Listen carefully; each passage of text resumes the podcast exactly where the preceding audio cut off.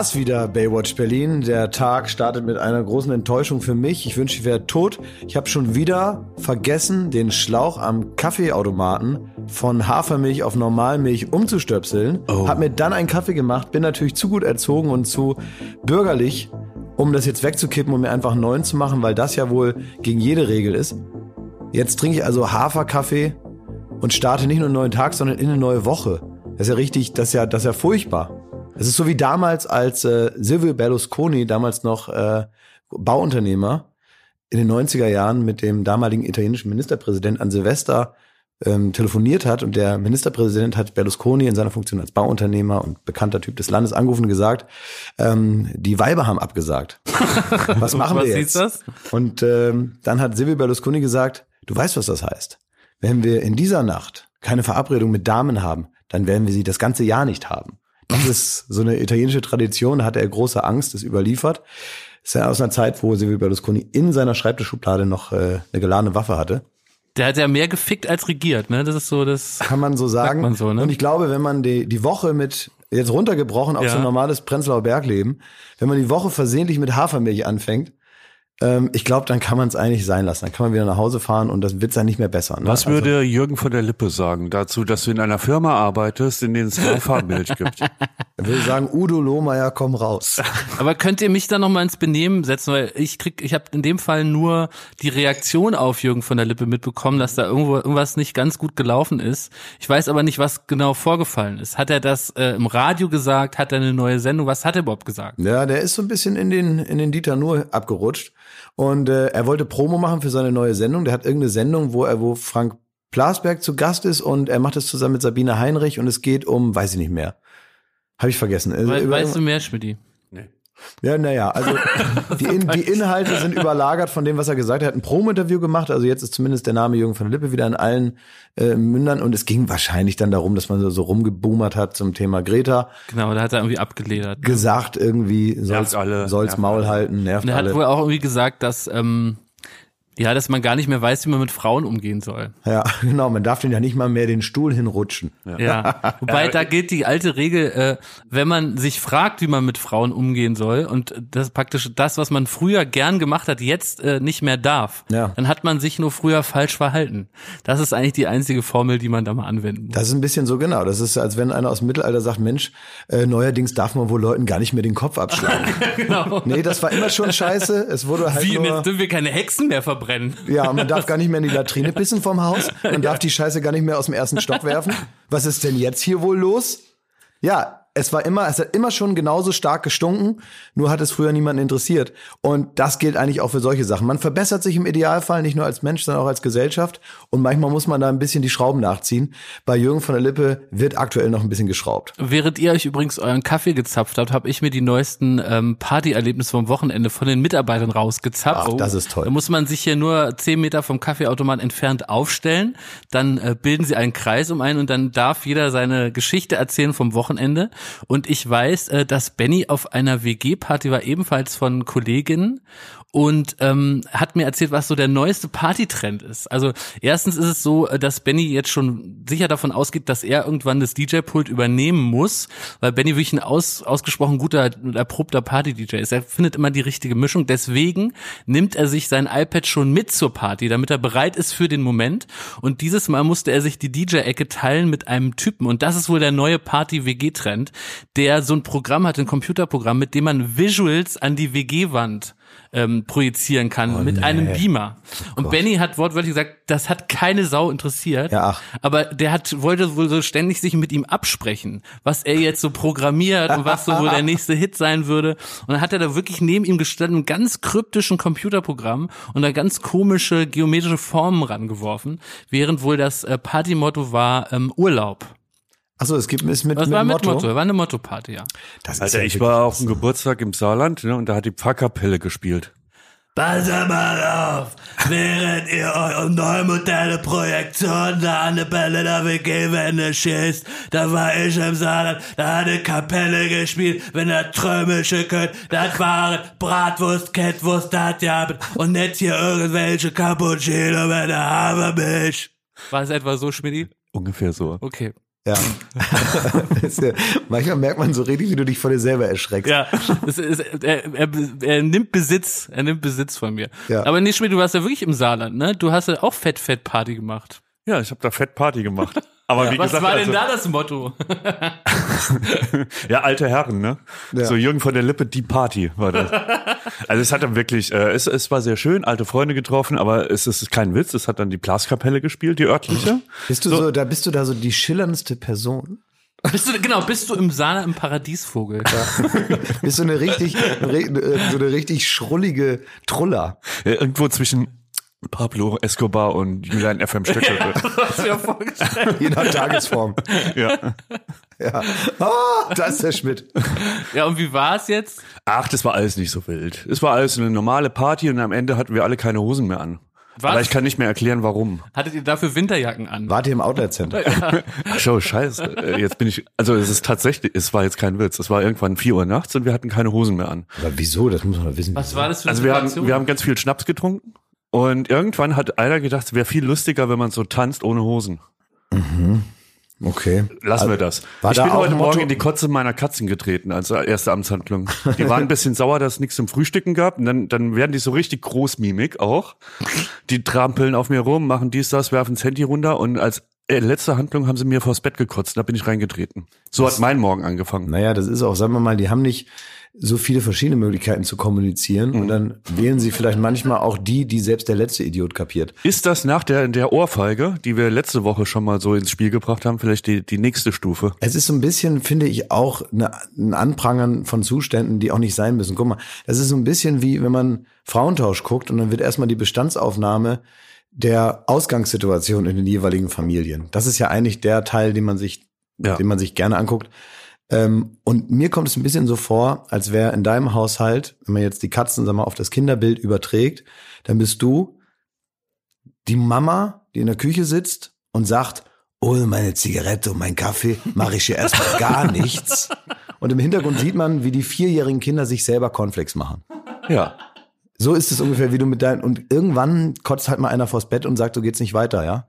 Da, wo das Jugendamt, sagen wir mal, äh, sagen wir mal, den langen Arm verliert, muss man sich selbst zu helfen wissen. Und der Tierschutzverein kann nicht überall sein, vor allem nicht in deinem Schlafzimmer. Und ich find's gut, wenn die irgendwie selber so eine Art Stimme kriegen. Leute, seit Elena Miras ja, ähm, gesagt hat, dass sie richtig Ärger mit dem Jugendamt gekriegt haben nach Stimmt, ihrem ja. Fabelauftritt beim Sommerhaus, wäre ich jetzt sehr vorsichtig, was ihr mir hier andichtet. Nehmt dem Schmidt nicht die Katzen weg. Also Angst, dass Greenpeace einbricht. Ja, Die, die seilen sich ab, durchs Fenster kommen die rein und dann holen die die Katzen die raus. haben es Ja. immer noch besser als im Tierheim beim Schmidt. Nee, das ist manchmal bei so, bei so, ich verstehe diese Aktionen von Greenpeace. Man kann nicht alle Tiere der Welt retten.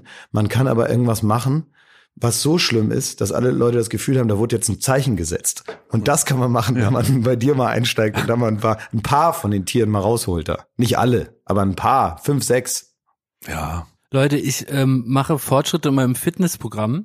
Also erstens bekomme ich jetzt schon äh, Komplimente, weil Leute meinen, dass ich so etwa 300 Gramm abgenommen habe, was glaube ich auch stimmt. Hast Also du einfach die, die Packung Butter aus der Hosentasche genommen. Nein, also ich äh, bin ja jetzt einerseits am Pumpen. da haben wir ja vorletzte Woche auch einen, äh, einen Sportler-Service gemacht, weil viele Leute, glaube ich, hören uns tatsächlich im, im Fitnessstudio, weil was ja erstmal nie ausgesprochen wird als Wahrheit ist, dass ähm, Sport machen und Fitness machen ist ja super langweilig. Ja. Und da ist einem ja alles recht, um, um sich die Zeit kürzer zu machen. Deswegen bin ich überzeugt, viele hören uns also im Fitnessstudio.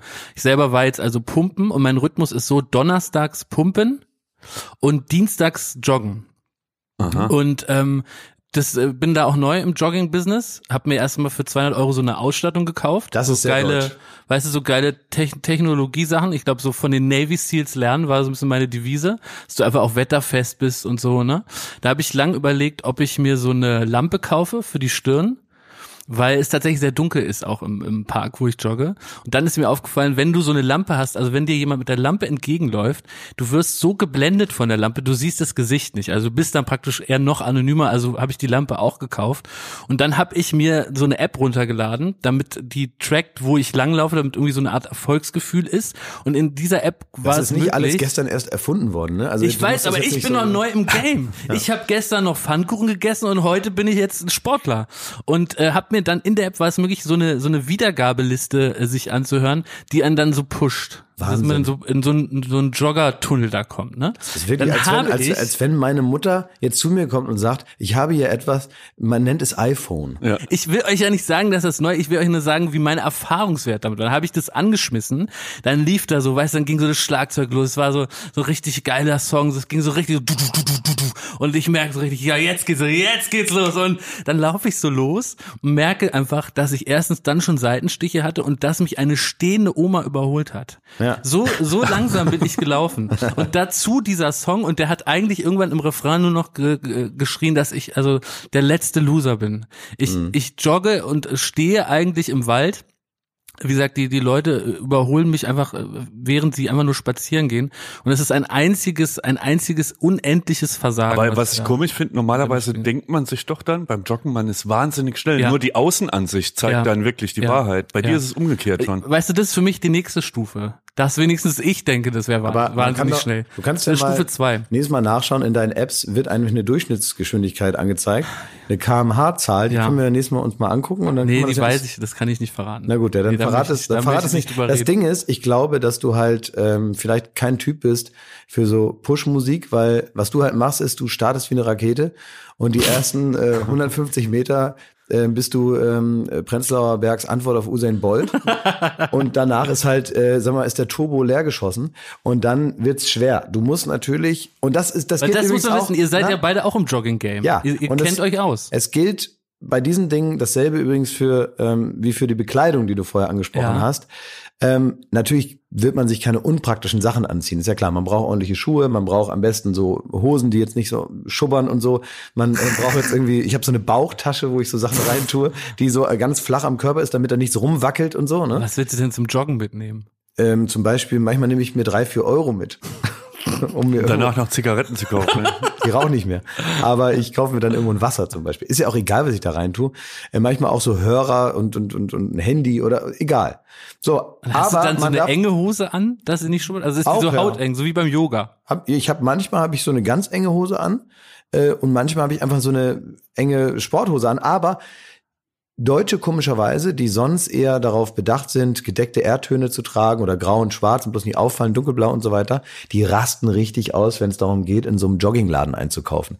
Da wird, ne, die sehen aus wie die Textmarker, wenn die da rumlaufen. da werden Farben getragen, die stehen dann danach vor mir im Café, holen sich auch ein Wasser.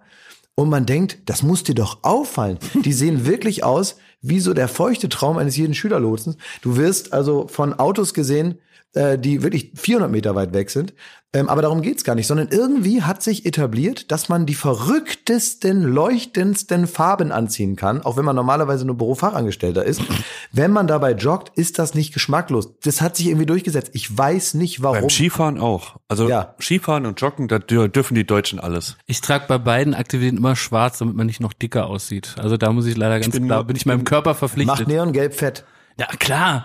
Wenn du, es ist ja so, äh, kleiner Fashion-Tipp, so kurz nach der Fashion Week von mir, äh, an alle molligen Männer, ähm, alles, was Alle praktisch, Mollis. alle Mollis, ja, alle molligen Männer, ähm, alles, was praktisch heraushebt, alles, also so ein Gelb, ne? Eine gelbe Wampe wirkt halt wesentlich wampiger als eine schwarze Wampe, weil das Auge natürlich bei Gelb sagt, oi, Signalfarbe, und dann zeichnet sich das deutlich mehr ab. Also lieber schwarz. Und du wirkst natürlich auch, äh, sagen wir mal, wie so ein, ähm, Navy Seal. nee, du wirkst dann wie ein Überzeugungsdicker.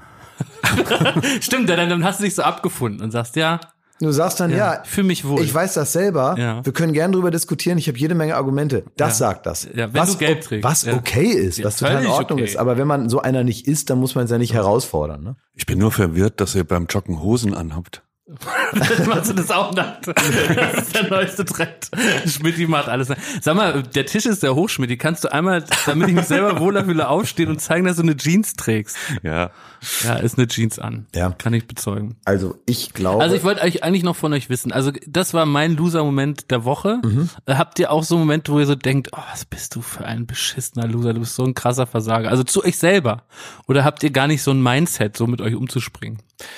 Nicht so oft. Also ich ähm, ähm, Nee, ich glaube, also be- bevor ich das so richtig über mich denke, ich wäre dann wahrscheinlich unehrlich einfach zu mir. Es gibt bestimmte Sachen, wo das so ist, aber da lüge ich mir lieber eins in die Tasche, als dass ich dann mit solchen Ge- Selbstgeißungsgedanken rumlaufe. Weil ich bin zum Beispiel jemand, ich funktioniere nicht über Kritik, noch nie. Ich funktioniere nicht darüber, dass mir einer sagt, das ist schlecht, mach das anders. Das hat bei mir noch nie funktioniert. Ich funktioniere ausschließlich über Lob. Und das weiß ich über mich und das weiß ich auch im Umgang mit mir selber. Meine innere Stimme, wenn die jetzt anfängt, mich auf mich so einzudreschen und mich so unter den Daumen zu drücken und sagen, ja, das kriegst du alles nicht hin und jetzt mach das mal besser und was bist du für ein Blödmann, dann sage ich mir irgendwann, ja, ich kann es halt nicht besser, so ist es eben. Und dann baue ich eher ab. Aber wenn ich zu mir selber sage, Mensch, das war schon nicht schlecht, probier es nächstes Mal noch ein bisschen besser. Ja, so, so muss man auch übrigens mit mir umgehen. Das wisst ihr doch auch. Wenn ihr mich kritisiert, Ja, gibt's stimmt, immer ja. nur Ärger. Wenn ihr mich lobt und das müsst ihr nicht mal besonders geschickt machen. Wenn ihr einfach nur sagt, Mensch, klasse, wie du das heute gemacht hast, machst, machst du morgen vielleicht einfach um 100 Prozent besser, dann mache ich das. Das stimmt. Das ja. ist ganz einfach, mit mir umzugehen. Und das weiß ich über mich selber und meine engsten Leute wissen das auch. Naja, manchmal wird man trotzdem kritisiert, dann muss man damit klarkommen, aber es bringt nicht viel bei mir. Und Schmidti, du bist du so ein seelischer Jürgen Höller oder bist du hart mit dir? Ich bin sehr hart mit mir. Ja. Ja, also auch beim, ähm, wenn wir jetzt schon beim Thema Joggen sind, ne, wenn man Ja. sich wie ein Loser fühlt. Also ich habe wirklich gemerkt, dass es mittlerweile was anderes ist. Ich habe immer mal in meinem Leben so Phasen gehabt von ein, zwei Monaten, wo ich so Joggen probiert habe. Und ähm, bisher war das immer, ist immer an der Kondition gescheitert. Und jetzt merke ich, es scheitert an meinen Bändern, am Rücken, an dieser, ich krieg so richtig, ich, ich werde während dem Zipperlein. Lauf Kilometer für Kilometer zehn Jahre älter. Und irgendwann bei 80 angelangt und ich bin dann wirklich so langsam, dass so die, die Füße über den Boden schleifen und so. Und das sind so Momente, wo ich mich wie ein Loser fühle. Wenn meine Mutter äh, die Jacke wegbringt, fühle ich mich wie ein Loser. Es gibt so viele Ah, Sachen. doch, es gibt doch eine Sache, die ich, äh, wo ich mich mal so gefühlt habe. Ich habe irgendwann mal, weil man ja als Fernsehtyp kriegt man ja diverse Möglichkeiten, alles Mögliche zu machen. Man kann ja dann so artverwandte Jobs, die irgendwie mit Öffentlichkeit zu tun haben, wo sich dann auch Menschen, die so eine Industrie dann haben, versprechen, dass man dann mit seiner Aufmerksamkeit irgendwie dafür sorgt, dass das Produkt Das dann musst du genauer sagen. Also, zum Beispiel Buchverlage sind ja recht schnell dran damit, äh, Ja, du könntest Leuten, sicher sofort ein Buch schreiben. Ja, ne? klar. Würden die sich, würde Ja, richtig, würde machen. abgehen, ne? Würde auch einer dann für mich schreiben und so weiter, Ja, ja. würde ich machen. Und genau, dann kriegt man so, kriegt man so Vorschuss und dann hat man das erstmal und dann sind die auch geduldig wie Steine. Wenn man dann vier Jahre später sagt, ah, klemmt grad, dann äh, sagen die, na ist egal, mach noch vier Jahre und so. Und dann ist das Geld natürlich längst zu 100 Mal ausgegeben und äh, so. Ich kenne so ein paar Kollegen, die ihr, liebe Zuhörer, auch alle kennt, äh, die das genauso machen. Aber ich habe das so nicht gemacht. Die den ja? Vorschuss zum Buch verprasst haben. Naja, klar, und wo du halt unter uns äh, Gebetsschwestern, da kommt nie ein Buch. Ja, niemals. Und es wird immer so getan, als fehlt noch das eine Kapitel, aber es ist halt original gar nichts getippt. Irgendwann wird davon geredet, dass man es vielleicht mal als Hörspiel rausbringt. Als Bevor es Hörspiel- überhaupt erschien. Oder ist Letztendlich, vielleicht eher eine Serie. nein, das ist da irgendwann ein Screenshot und dann Best of Desktop. Ja, es sind einfach nur so hingeschmierte Notizen, damit irgendwie, wo selbst ein Lektor seine liebe Mühe hätte, daraus selbst als Kunstprojekt gestaltet, nur so Fetzen äh, äh, Sätze oder so. Man müsste ja, könnte man ja irgendwie sowas draus machen, nach dem Motto, so äh, halbe Gedanken heißt dann das Buch und dann kommt raus. Also man muss ja eigentlich nur den Unfall zum Thema machen. Ein Fragment. Ja, ein Fragment irgendwie so und na ist egal, auf jeden Fall sowas gibt's und ich habe einfach aber unabhängig davon mal probiert. Ich dachte, heute schreibe ich auch ein Buch, das ist schon ewig her. Und dann habe ich das so Das wusste ich gar nicht. Nee, eben, weil was soll ich das groß rumposaunen? Ähm, ich habe dann so die Hälfte geschrieben und dachte mir, ach, das ist irgendwie scheiße. und dann habe ich das einfach sein gelassen, weil ich dachte, ich habe mir so vorgestellt, wie ich mit dem Buch, wenn ich jetzt, wenn ich das jetzt noch fertig schreibe, Mhm. Wenn ich damit dann mit allem meinem Nicht-Können, das war einfach so drauf losgeschrieben, wie halt jeder, der irgendwie denkt, er hat eine Schreibmaschine zu Hause und denkt, ja, ja, also witzige Dialoge hier, jetzt schreibe ich mal was. Das ist natürlich weit entfernt von einem echten Buch. Bei den allermeisten. ne? Es Ja. gibt dann so Überraschungen wie T.S. Ullmann, der ein Buch schreibt, äh, was total super ist. Oder ne? Heinz Strunk hätte man vielleicht vor ein paar Jahren auch nicht gedacht, dass gut, der Heinz so ein ja. äh, guter Literat ist tatsächlich, ne? Ja, aber da kommt man schon sehen, dass der mehr Talent hat. Aber jetzt nicht jeder Fernsehtyp kann jetzt nicht einfach ein Buch schreiben. Und das habe ich an mir selber gemerkt. Ich dachte, wenn ich da jetzt mit zur Leipziger Buchmesse muss, ne, und dann werde ich natürlich da in die Ecke gestellt, wo auch Dieter Bohlen seine Hammersprüche vorstellt und Daniela Katzenberger ihr nächstes Kackbuch da, was irgendwie mit einem rosa Einband, was sie selber das erste Mal da sieht. Ja, Wie würdest du, wie würdest du bei Markus Lanz das Buch zusammenfassen? Äh, nette Idee, aber wirklich dilettantisch umgesetzt und keine Dramaturgie. Äh, eine völlig egale Story ohne Message, die Aber irgendwie. nochmal anders gefragt. Das, was du an Buchseiten schon hast, würde das reichen, um einen, zehnminütigen Markus Lanz Auftritt über die Bühne zu bringen? Da Wo würde- du so tust, als ob es das gibt und du erzählst so ein bisschen. Ich könnte, bei Markus Lanz könnte ich äh, eingeladen werden als Astronaut, ich würde es schaffen. Das ist eine deiner Hauptgaben. Also so zwei Sachen, dass du wirklich aus nichts eine Stunde reden kannst. Ja. Und das andere, was, wo ich dich Klaas echt kann bewundere. aus Scheiße lange Scheiße machen. Ja, das habt ihr ja noch nie gemacht im Rahmen von Baywatch Berlin. Nein, aber jetzt, äh, jetzt kommt äh, ein, ein ehrliches Lob, ja, wo ich wirklich so neidisch auf dich gucke. Du bist ein Schwamm. Du sammelst bei jeder, bei jeder Kippe auf dem Hof, äh, beim Gang zum Essen etc. sammelst du so ein so Fetzen, wenn irgendjemand was erzählt, ob es in der Politik ist, über Wissenschaft, über Astronomie, so. Du sammelst so zwei, drei äh, äh, so Sätze und dann kannst du die irgendwann als deine eigenen Gedanken verkaufen. Ja, klar. Da bist du weltmeisterlich. Und das meine ich wirklich, äh, wirklich gut. Du, du sammelst dir in genau das, was man braucht, um daraus eine gute Aber Geschichte jetzt, zu jetzt machen. kommt das Problem. Klaas ist ja nur von Idioten umgeben. Und äh, wenn du jetzt, Klaas, stell, stell, mir- stell dir mal vor, du würdest jetzt in Harvard umherwandeln. Was du dann, für, du wärst einer der schlauesten, mit dieser Fähigkeit, einer der schlauesten Menschen Naja. aller Zeiten. Stattdessen ähm, bist du halt auf unser Gewäsch angewiesen. Nee, nee, nee. Also es gibt ein paar Sachen, ich habe wahrscheinlich genauso viel Ahnung von wirklichen Sachen wie jeder andere. So, aber ich kann, das, das was du gerade ähm, gesagt hast, das beeindruckt ja auch nur Idioten. Ne? Also deswegen findest du das irgendwie so spannend. Ja? Also für mich ist das jetzt auch nichts, mit dem ich wirklich arbeiten kann, weil ich ja nun auch nicht wahnsinnig viel schlau bin. Also ich weiß, habe so meine Spezialgebiete, genau wie jeder, und dann kann ich mit so zwei, drei Zitaten ähm, also man muss nicht viel über Gottfried Benn wissen, aber ein Zitat verschreckt denjenigen so, dass er nicht mehr nachfragt, wenn er selber keine Ahnung hat. Und man weiß ja genau, wer was nicht gelesen hat. Und natürlich kann man den dann erstmal so ein bisschen zurückbellen in seine Ecke, indem man mal zwei, drei Sachen sagt, dann ist Ruhe und dann wird das auch nicht mehr überprüft. In Harvard würde einer sagen, ach ja, stimmt, habe ich alles gelesen. Ähm, was genau meinst du? Und dann stehst du da. Ne? Also es ist natürlich diese, diese ganz billige, also wirklich, da bin ich äh, fünf vor Gerd Postel. Da bin ich so eine, so eine ganz maue Form von Catch Me If You Can. Genau, das war so ein, so ein Jobschwindler, ne? Der Genau. hat sich doch Mir ist übrigens ein- reingeschwindelt als Psychiatriechef, obwohl er eigentlich irgendwie Bäcker war oder so, ne? Genau, und vor allen Dingen selbst groß einen an der Marmel hatte. ähm, aber gut, das ist jedem selber überlassen, darf man ja haben. Ja, aber nicht unsympathisch dabei, aber irgendwie so, äh, so ein bisschen aufsässig, ne? Und irgendwie auch, sag mal, recht stolz darauf dafür, dass das eigentlich kriminell ist. Ähm, aber irgendwie interessant. So interessanter Typ trotzdem. Ja. Ähm, was mir nur aufgefallen ist, gerade als du diese Projektion nochmal angesprochen hast, dass da Projektionen an die Berliner WG-Wand gemacht werden, während Musik läuft, ist mir nämlich auch so eine Schwindeljob-Geschichte eingefallen. Wir hatten mal bei Gloria äh, jemanden, und da frage ich mich auch, also warum man bei sowas jetzt anfängt, weil da kann man ja einfach das ganz normal als Job Was machen. ist Gloria? Gloria ist ähm. Gloria ist eine ist, ist so, eine, so, eine, so, eine, Band, die hatte Ende der 80er Jahre mal ein paar Hits, da warst du noch zu klein.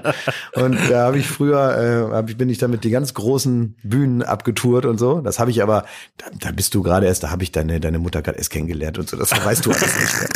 Das habe ich dann, als du dann kamst, hatte ich dafür keine Zeit mehr. Und dann haben wir damit aufgehört. Ich wollte ja auch ein bisschen Zeit mit dir verbringen. so. Also, es war so, dass wir da auf einmal so ein bisschen, gab's so, auf einmal hatten wir eine Lichtshow, ja. Wir hatten auf einmal eine Lichtshow bei so einem Konzert. Und ich dachte, Wussten die Besucher das? ja, nee, nee, die Also, Besucher haben gar nicht ist so. denen aber das wir, klar gewesen? Ne, wir, wir hatten auf einmal eine Lichtshow. Wir haben ein Konzert gespielt und auf einmal war eine Lichtshow da. Und ich dachte, dann hab dann mit zu Marc gesagt, ähm, das ist ja irre, das ist hier der hauseigene Lichtheini wahrscheinlich. Der macht hier dann Licht, so spontan. Äh, weil wir hatten ja kein Geldverein, wir hatten da noch keinen mit zu dem Zeitpunkt. Und dann stellte sich aber raus, dass das irgendein Typ war, der einfach den Leuten von dem Haus, wo wir gespielt haben, gesagt hat, er sei unser Lichtmann. Nee. Und der hat sich dann so da reingegenschert und hat dann da einfach angefangen, Licht zu machen. Und ist natürlich irgendwann aufgefallen, dass das gar nicht unser Lichtmann ist. Und da haben die irgendeinen Typen, der sich da mal ausprobieren wollte, der hat sich da so reingeschwindelt. Äh, und irgendwann ist es dann äh, hochgegangen und so. Und der hat dann so lange hin und her gelogen. Ähm, aber der hat das ganz ordentlich gemacht. Also wenn der nicht so verrückt gewesen wäre, hätte man den direkt genommen. Ich Vielleicht meine, läuft es aber bei so Lichtleuten wie bei Hackern, weißt du, dass die erstmal das System komplett lahmlegen, alle Geheimnisse klauen, dann kommen die so mit dem USB-Stick und sagen, so, das habe ich hier bei euch rausgesaugt. wie doof. Wir hätten doch nichts lieber gehabt als einen Lichtmann, der das umsonst macht. den hätten wir sofort mitgenommen. Aber wie habt ihr ihn zur Rede gestellt? Also Ich gar nicht, keine Ahnung. Aber das ist Irgendwer eigentlich so der, der Albtraum von jedem Kreativen. Ich weiß nicht, wahrscheinlich geht es euch auch so, dass man ja immer so die Angst hat, über 20 Jahre, auch wenn man 20 Jahre den Ja, Job stimmt, macht, ja. dass irgendwann jemand klingelt und sagt, hören Sie mal, das war ja ganz lustig bis hierhin, ne? aber Sie können ja gar nichts. Und jetzt äh, heißt es mal jetzt Lehramt studieren oder sowas nochmal. Ja, ja, klar, das ist wie, dann kommen die grauen Männer aus, äh, äh, die, die, die, die die Zeit klauen, ne? Ja. Und ähm, bei Momo, ne? Und so eine Typen stellt man sich dann vor, die dann irgendwann einfach so sagen, ja, vorbei. Aber ist das bei dir auch so? Also Ja, klar, ja, ja. Oder kannst du mittlerweile akzeptieren, dass du irgendein Talent hast, was andere Nee, vielleicht nicht haben? nein, überhaupt nicht. Nein, nein, nein. Ich denke die ganze Zeit immer, äh, ähm, dass man, also ich denke dann immer so, mittlerweile mache ich das schon so lange, dass ich selbst auf so ein Leben gerechnet denke, naja, es ist ja zumindest eine ganze Zeit lang gut gegangen. Also ich denke jetzt nicht, wenn das jetzt passieren würde, heute, würde ich nicht denken, ich wäre gescheitert oder wurde erwischt oder so. Ich würde mal denken, na immerhin kann mir das jetzt keiner mehr nehmen, so, weil das schon so lange Das geht. hat Gerd Postel auch gedacht, wahrscheinlich.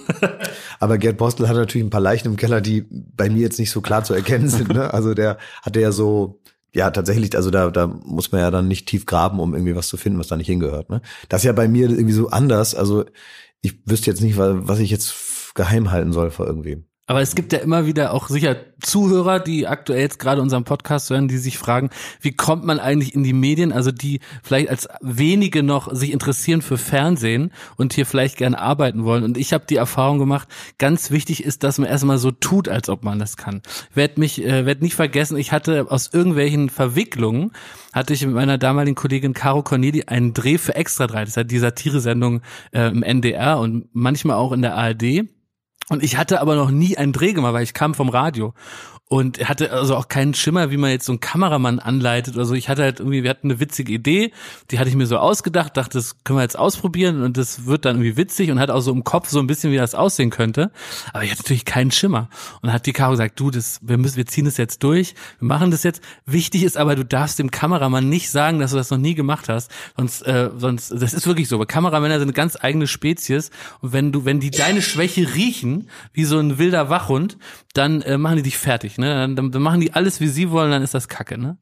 Und dann äh, bin ich da hingekommen und äh, ich hatte jetzt keinen weißen Seidenschal, aber ich habe halt so versucht, so zu tun, als ob ich ein absoluter Experte bin. Ne? Also das Einzige, was ich mir nicht drauf geschafft, war noch so einen österreichischen Regisseursakzent. Aber ansonsten habe ich das eiskalt, also wie so ein Schwindler durchgezogen und irgendwie kam am Ende auch was bei rum. Und das ist jetzt ganz ohne Ironie mein echter Rat. Das sollte man genauso tun. Ja. Und dann aber hoffen, dass man es irgendwie hinkriegt. Und, und sich dann parallel dazu da so reinfuchst und sich Naja, weiterbildet. und halt Nerven auch, ne? Also, Ja. weil man, viele fragen mich da, oh ja, wie, wie macht man das dann? Und dann müssen wir immer davon ausgehen, dass ja niemand weiß, wer überhaupt existiert. Das heißt, dieses Nerven, was vielleicht auch so über das eigene Verständnis hinaus, so dass man schon merkt, man nervt. Und jetzt muss man aber noch mehr nerven, weil sonst hört ja keiner zu und sonst kommt ja keiner zu einem oder lässt einen mal irgendwas machen. Man muss nerven, ansonsten funktioniert das nicht. So war das bei mir damals auch. Mittlerweile ist es ja anders. Ne? Früher waren Castings so, da sind junge Leute zum Fernsehen gegangen und haben sich gefreut, wenn sie einen Job bekommen haben. Castings sind mittlerweile so, dass die Caster verzweifelt durch Cafés laufen, Leute überreden, beim Fernsehen zu arbeiten, damit die nicht alle in irgendwelche Agenturen abrutschen oder im Internet versanden. Da sind die mittlerweile alle. Also jetzt jemanden noch irgendwie äh, auf sinkendes Schiff zu schicken, ist ja auch äh, fast nicht mehr mehr humanistisch. Schmidt, wie war denn dein erster Arbeitstag? Du hast angefangen bei MTV, oder? Genau, ich weiß noch ziemlich genau, dass ähm, als ich Glas das erste Mal getroffen habe, ich wusste von, äh, dass er mal einen Kurzfilm gedreht hat, der unter uns gesagt jetzt nicht so gut war. Nee, der Und, war nicht so gut. Ne? nee, und ich habe ähm, mit der heutigen Kenntnis über Klaas Charakter muss ich mir äh, dreimal den Kopf schlagen. Aber mein so erster Smalltalk war darüber, dass dein Kurzfilm ja nicht so gut war, den du da abgeliefert hast. Ja, aber das, da war auch nicht viel dran zu rütteln. das war mir schon klar. Ja, war dir klar, aber also ist wirklich so wirklich, witzig, wenn man heute mal überlegt, was du für ein Typ bist und was man dir nicht sagen sollte im ersten Gespräch, um es nicht komplett zu verkacken. Da hast du recht. Aber Thema hatten wir heute schon. Ne? wir, hat, wir hatten dann, glaube ich, unser erster richtiger größerer Dreh war eine Tourbegleitung von äh, Revolverheld in Wien. Ihr beide. Ja, wir beide. Und das war so das erste Mal, dass wir länger miteinander gedreht hatten. Klar, es sieht gerade so aus, als ob er sich nicht erinnert. Doch, doch, doch, ich erinnere mich. Ich bin dann nur irgendwann mal noch mal alleine mit Revolverheld auf Tour gegangen. Ganz alleine, da habe ich mir eine Kamera mitgenommen. Das war entweder vorher oder nachher, das weiß ich nicht mehr. Ja. Auf jeden Fall habe ich irgendwen bei Viva überzeugt, dass ich jetzt ganz dringend eine Tourbegleitung machen muss von Revolverheld und es ganz wichtig ist, dass das bei Viva Live gezeigt wird. du bist sicher, dass da nicht Schmidti dabei war? Nein, hundertprozentig sicher. 100%. Ich weiß auch, ich kann mich auch daran noch erinnern. Aber das, war- ja, das weiß ich sehr genau, weil ich dann gesagt habe, ich möchte das gerne machen. Ich war nur scharf drauf, mit denen irgendwie so auf Tour zu gehen, weil die waren nett und so und man hat sich irgendwie, ich habe mich gut verstanden mit allen und hatte so Lust, auch mal so auf Tour zu gehen. Und die hatten so einen kleinen roten Bus, in dem es entweder viel zu heiß oder viel zu kalt war und immer nach alten Socken gestinken hat. Und dann, die waren nur Support von Die Happy damals. Also es war jetzt nicht für die auch schon die große Zeit. Mittlerweile spielt sie ja riesen äh, Konzerte und äh, füllen die Stadien. Damals war das noch nicht so und ich wollte da gerne mit, einfach um auch mal auf Tour zu sein und habe dann irgendwen bei Viva äh, auch wiederum so getan, als könnte ich schon. Hab gesagt, ja, nee, ich brauche keinen Redakteur, weil wir dafür natürlich kein Geld hatten. Das war das Argument. Ich hab gesagt, ich kann das alles selber. Ich kann Kamera, Ton, kann ich alles selber. Und auch aus, So dreist wäre selbst ich nicht gewesen. auch aus heutiger Sicht, äh, sagen wir mal, auch eine, eine, eine steile These, dass ich das alles selber kann. Ich äh, bin froh, wenn ich mein äh, Telefon ankriege. Und das war damals auch so, aber ich habe mich dann, weil ich so straff drauf war, es zu machen, und das gehört eben auch dann dazu, mich damit so auseinandergesetzt, dass ich habe richtige Beiträge gedreht. Das könnt ihr mir heute nicht mehr glauben. Nee. Die waren natürlich jetzt äh, keine Meisterwerke, ja. Äh, da gibt's keinen Aber International eine Emmy Stufe für. drunter schon, oder? Die waren nicht so schlecht, wie man jetzt denkt, sag ich mal. Und die waren jetzt bei dem, was sonst bei Viva lief, sind die jetzt nicht rausgestochen als noch schlechter. Und was, Das ist, war was ist okay. bei dir rausgekommen im Tourbus mit Revolverheld und Glas? Ach, das war irgendwie haben wir da die, die das war so ein bisschen eine schlimme Atmosphäre, muss man ehrlich sagen. Es war jetzt, ähm, wir haben uns sehr unwohl gefühlt zusammen und das hat uns irgendwie zusammengeschweißt. Und da kam wir irgendwie war es so langweilig, dass du auch mal mit mir geredet hast, was wirklich dauert normalerweise. Und ähm, so haben wir uns da irgendwie, du hast so ein bisschen Vertrauen in, in meine, meine Kenntnis gewonnen. Und ich Ja. glaube, das ist das A und O. Ich sage auch jedem neuen Mitarbeiter von Florida, wenn du mit Glas drehst, Du musst immer, und da sind wir wieder bei dem Punkt, so machen, als hättest du alles im Griff. Als wüsstest du, was die nächste halbe Stunde gedreht ist, auch wenn er das erste Mal an diesem Drehort ist, keinen Schimmer von irgendwas hat, einfach blöffen, zur Not sagen, Klaas, geh doch mal ein Käffchen trinken, ich, wir holen dich gleich wieder ans Set. Weil wenn Klaas denkt, Set, äh, wir haben keine Sets. Was laberst du? Es ist ja nicht so, dass wir so, geh noch mal in deinen Wohnwagen, ans Set, ans Set, da steht ein Glas Wasser und ein Tischmeister ist dann das Set oder was? Ja, aber irgendwie denkst du, doch, es wäre ein Set, weil wenn du merkst, da ist äh, ein, ein, in Anführungszeichen, ein schwacher Redakteur, und das ist gar nicht böse gemeint, sondern einer, der vielleicht jetzt gerade nicht so ein bisschen schwimmt, dann wirst du Regisseur. Und das gilt es zu vermeiden. Also, ich glaube, und das kann man natürlich jetzt nicht mehr so nachvollziehen, die Male, wo ich es dann mal sein musste, weil der feine Herr Schmidt hier Solitär gespielt hat den ganzen Tag, ne? ähm, ich glaube, dass du da auch ganz froh warst, dass ich es dann mal hier und da auch mal gemacht habe. Ja. So. Übrigens äh, suchen wir tatsächlich wieder Kollegen und nächste Woche werden wir hier eine E-Mail-Adresse sagen, wo man Überre- sich überreden bewerben junge kann. Leute, hier Nein, wir wollen, wir wollen, äh, also betrügt uns, lügt uns massiv an, sodass ihr einen schillernden Lebenslauf habt. Und äh, nächste Woche geben wir euch die E-Mail-Adresse, äh, wo man sich bewerben kann. Ist doch, ist doch sinnvoll, oder? Ja, total sinnvoll, ja, gerne sogar. Ja. Total. Weil ich zum Beispiel hätte mich früher, äh, bin ich, habe ich mich immer auf der TV Total ähm, Homepage rumgetrieben, also äh, eigentlich auf der Brainpool-Seite, äh, vor, das ist auch jetzt schon fast äh, 15 Jahre, wenn nicht mehr her, und habe dann da so geguckt, was haben die so für Jobs und so, ne? Hätte mich aber nie getraut, mich da zu melden. Ne? Ja, und bin ich hier gelandet. Ich habe mal eine Frage an euch. Ähm, die ist mir am Wochenende so äh, vor Augen geführt worden. Wann werdet ihr, wann werdet ihr zu Elena Miras? Und was ich damit meine, ist folgendes. Ich glaube, Elena Miras ist sehr, sehr. Ich habe ähm, wirklich nichts gesehen. Du musst kurz ja, erklären, was das heißt. Genau. Äh, Elena Miras ist ja sehr bekannt geworden durch ihre Wutausbrüche und sie ist sehr theatralisch und sagen wir mal sehr sensibel. Und das meine ich ernsthaft. Ich glaube, sie ist emotional relativ intelligent, aber es ist halt in Wahnsinn verpackt. Das heißt, sie spürt so Schwingungen, wenn ihr irgendjemand an Bein, ans Bein pissen will, spürt sie das, glaube ich, sensibler als alle anderen im Raum oder im Dschungelcamp. Und die reagiert völlig maßlos auf diese Kränkung und alle anderen denken, what the fuck, was Aber hat der sie denn Grund ist jetzt? im Prinzip nicht der falsch. Grund ist nicht falsch. Und ich habe auch Sachen, wo ich ausrasten könnte, aber ich sag mal, neun von zehn Leute würden überhaupt keinen Grund darin sehen, dass man da ausrastet. Habt ihr sowas? Als ein Beispiel, ich war im Mediamarkt. Äh, nein, ich war im Elektro-Großhandel, mein Wochenendausflug, ne? Und ähm, dann kam eine Verkäuferin, die ganz offenbar gedacht hat, ich klaue. Ich hatte nicht einen guten Also ich, äh, ich, ich war noch äh, ungeduscht, habe mir so ein Cappy aufgesetzt, sah wirklich aus wie der letzte Heckenpenner. So. Bin da reingegangen und habe mich dann, ich glaube, bei den Rasierern rumgedrückt. Und, sie- und sie kommt so an und ich weiß genau, sie hat von irgendjemandem den Auftrag gegeben, gehen Sie mal in Gang 8, da ist einer und der, der schleicht da um die Rasierer rum, der hat noch einen Rucksack drauf. So. Und ich wusste, die ist jetzt nur da. Und dann kommt sie an und sagt das Keyword, mit dem man mich zur Weißglut bringt, das ist junger Mann. Kann wer Ihnen weiterhelfen? Und wenn mich jemand junger Mann nennt, ne, dann möchte ich den über die Trese, über den Tresen schleifen und so richtig zusammenhauen. Warum denn? Weil das so respektlos ist. Ich glaube niemanden, also jetzt junger Mann ist ja auch übertrieben. Und selbst wenn ich 16 bin und werde junger Mann genannt, dann werde ich nicht ernst genommen. Und wenn man mich in meinem Alter jetzt junger Mann nennt, dann gilt dasselbe. Da könnte ich ausrasten, der könnte ihn wirklich in die Fresse hauen. Und es sind immer so 60-jährige, Gott, oh Gott. etwas, also das sind immer so 60-jährige, die kommen mit so einer ganz schrillen Stimme und sagen, junger Mann, kann ich ihm weiterhelfen? Dann raste ich aus. Ja. So, und dann war das so, und dann hab ich mir aber, und das ist mein neues Hobby. Ich war nämlich immer neidisch, dass ich so keine Hobbys hab irgendwie auf andere, die irgendwie äh, bouldern gehen und sowas. Ich glaube, mein neues Hobby wird in den Mediamarkt zu gehen und verdächtig um die Gänge zu schleichen. Weil die arme Frau, ähm, Madame junge Frau, äh, junger Mann, die musste mir da folgen und die hat da dann die Kisten ein- und ausgeräumt in dem Gang und die wusste einfach so, sie, sie muss, sie hat den Auftrag, mich da zu stellen und ich habe wirklich das so, ich habe mich verdächtig verhalten. Ich habe meinen Rucksack auf und zu gemacht. Ich habe mal so äh, eine- einen Kasten rausgeholt, hin drauf geguckt, habe wieder umgedreht und so. Und ich bin der wirklich, das ohne, ohne Scheiß, 20 Minuten auf den Sack gegangen. Und der musste sich in diesem völligen nutzlosen, in dieser nutzlosen Tätigkeit da um mich rumschleichen. Ich finde das wirklich toll, dass du mal richtig am Wochenende auch mal was machst. Also richtig Spaß hattest. Das ist mein Wakeboard-Fahren. Ja, das finde ich total gut. Also jetzt bleibt mal da dran. Ja. Nicht, dass Ja. du das jetzt ein halbes Jahr machst und dann wieder in die Ecke schmeißt, ne? Ja. Und dann ist das wieder nichts und dann willst du wieder Karate machen Du oder hast so. jetzt die teure Ausrüstung mit dem Rucksack und jetzt nutzt die auch mal. Aber habt ihr auch sowas, wo ihr, Melden wir dich da ab. habt ihr auch was, wo ihr merkt, so da rastet ihr aus, auch wenn es irrational ist? Ich raste, wenn nur innerlich aus. Also ich würde ja nie äh, jetzt lauthals ausrasten, aber es ist auch peinlich, ist auch erzählt man nicht gern. Ich bin halt so Service-Fan. Für mich ist es ganz entscheidend, dass ich eine gute, wie wir Service-Fans sagen, Service-Erfahrung habe.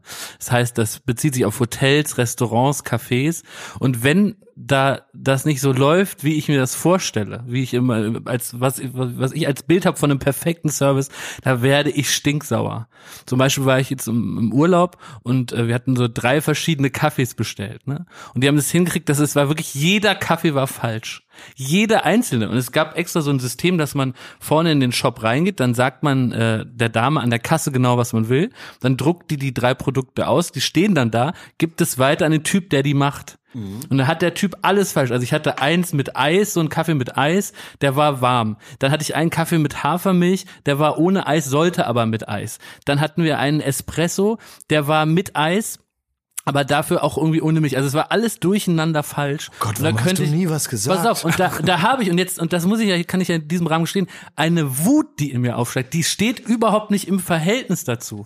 Es ist eine Wut, dass andere mich beruhigen müssen und sagen, ey, das ist jetzt nicht so schlimm, ey, das dauert, wir haben Urlaub, das dauert jetzt vielleicht eine halbe Stunde und ich habe einen Hass und dann werde ich auch so richtig eklig, dann gehe ich so zu dem Typen und sage so, also eigentlich habe ich hier bestellt, was exakt hier draufsteht auf diesem Zettel.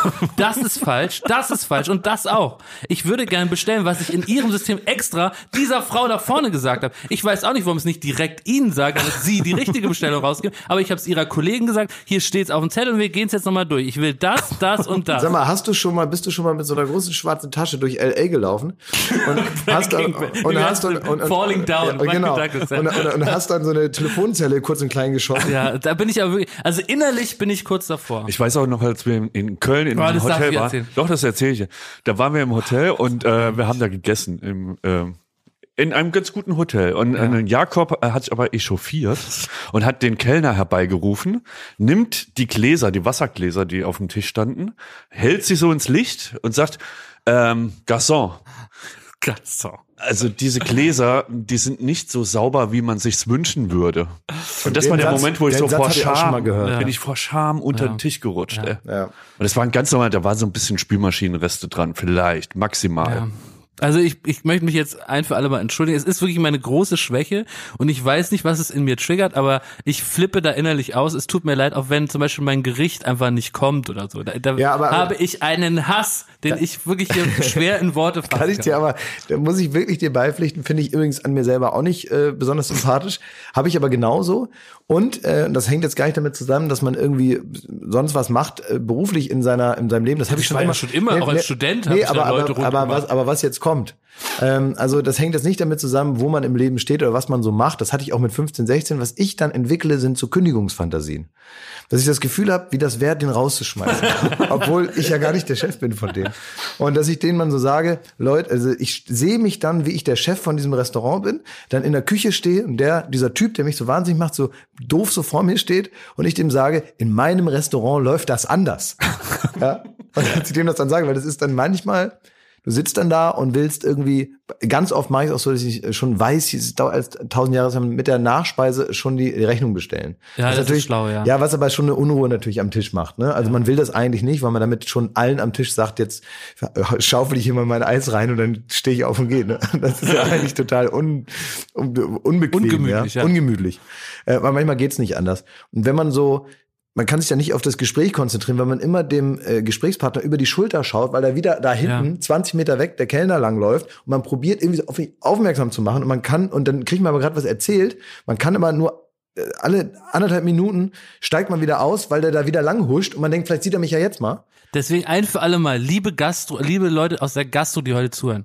Niemand will auf den Kellner oder die Kellnerin warten, wenn man bezahlen will. Man will dann weg, man hat gefressen, man hat getrunken, man will jetzt sofort nach Hause! Aber Jakob, die Welt dreht sich nicht nur um dich, ne? Da sind ganz viele Kunden, ganz viele, Ja, ja. die auf ihre Rechnung. Warum haben die da nicht genug Mitarbeiter, Schmidt? Weil, Warum? Weil, Weil die, du billig essen willst. Du willst dein Steak für 5 Euro. Genau so ist es. Und deswegen muss man auch sagen, all das, was wir gerade beschrieben haben, ist maximal unsympathisch. Weil wenn Ja, wir nämlich da arbeiten würden, gäbe es so viele Möglichkeiten, uns zu kritisieren, was wir alles falsch gemacht haben. Nämlich einmal in der anderen, ich kann nicht mal Kopf rechnen.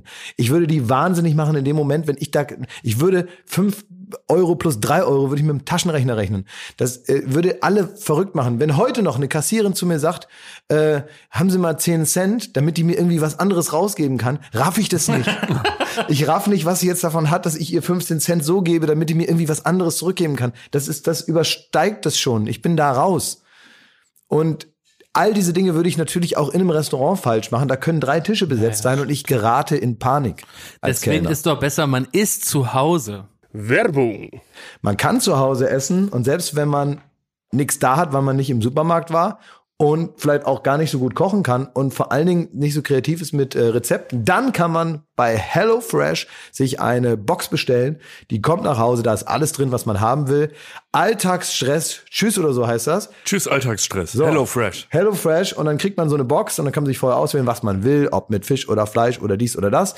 Dann kriegt man praktisch ein komplettes Gericht, natürlich noch nicht gekocht, aber alle frischen Zutaten und in der richtigen Menge haut sich das da in die Töpfe, in die Pfannen und äh, eine halbe Stunde später ist das fertig und es schmeckt fantastisch. Es schmeckt so gut, dass unser Kollege Benny zu Ja. mir gesagt hat, ich habe das gehört in eurem Podcast, dass ihr diese HelloFresh Sachen umsonst kriegt, kann ich das haben?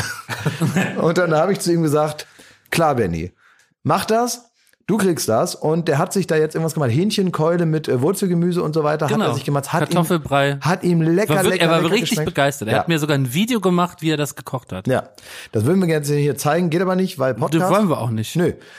Wir Du hast gelogen, wir würden das gar nicht gern zeigen. Exakt. Aber es gibt das Video. Exakt. Es gibt das Video, aber wir würden wirklich mit unserem Leben alles Das nicht tun, es nicht hier zu zeigen, nicht mal in der Audiospur.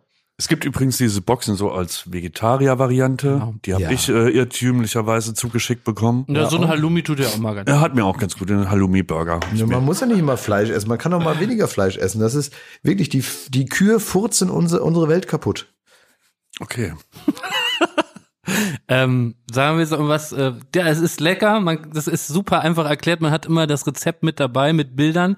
Es kann ein Idiot oder eine Idiotin kriegt das hin, wenn man nicht gut kochen kann. Und selbst wenn man gut kochen kann, dann nimmt es einem einfach die Arbeit ab beim Kochen, die man nicht Ich finde aber vor allen Dingen, sieht das, dieses Bild, ne, sieht wirklich auch so aus, wie das, Das Essen stimmt, nachher ja. aussieht. Äh, Das ist ja ganz oft so, dass man da, selbst bei Joghurts oder so, ja, Ja. ist da irgendwie sowas drauf, so ein, so, ein, so, ein, so ein kunstvoll gestaltetes Foto von dem, was da drin ist, und dann macht man den Deckel ab und dann liegt da irgendwie so eine, so eine Matsche da drin. Und da ist es anders. Also da kriegst du wirklich das, was du bestellt hast, wenn du jetzt nicht irgendwie komplett bescheuert bist und wirklich alles falsch verstehst, was da drauf steht. Also, ne, man muss bis drei zählen können und wenn man das kann, kann man auch kochen. Auf www.hellofresh.de kann man die Boxen bestellen. Werbung Ende. Habe ich euch mal erzählt, dass ich Ravioli-süchtig war?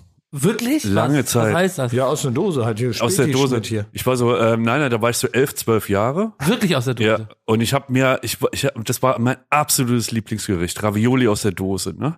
Ich habe so sehr geliebt. Meine Mutter ist wirklich verzweifelt. Also wenn wirklich, die- ich wollte immer nur Ravioli, egal wie. Ich habe es nicht immer gekriegt.